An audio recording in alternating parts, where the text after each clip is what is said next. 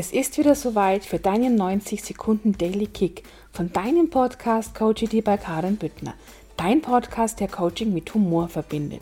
Heute, eine ruhige See hat noch keinen qualifizierten Seemann hervorgebracht. Von Franklin D. Roosevelt. Sei einfach dankbar für alles, was sich dir in deinen Weg stellt. Sei einfach dankbar für jeden Stein, der auf deinem Weg liegt. Denn all das hat eine wertvolle Botschaft für dich.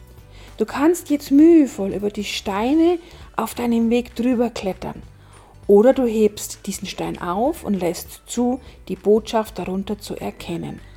Hochlassen, da sein lassen, loslassen.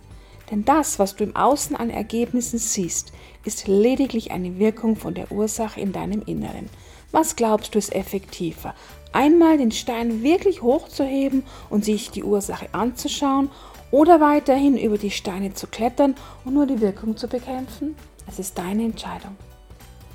Wenn du noch mehr Input von mir genießen möchtest, findest du alle Informationen dazu im Link unter dieser Podcast-Folge.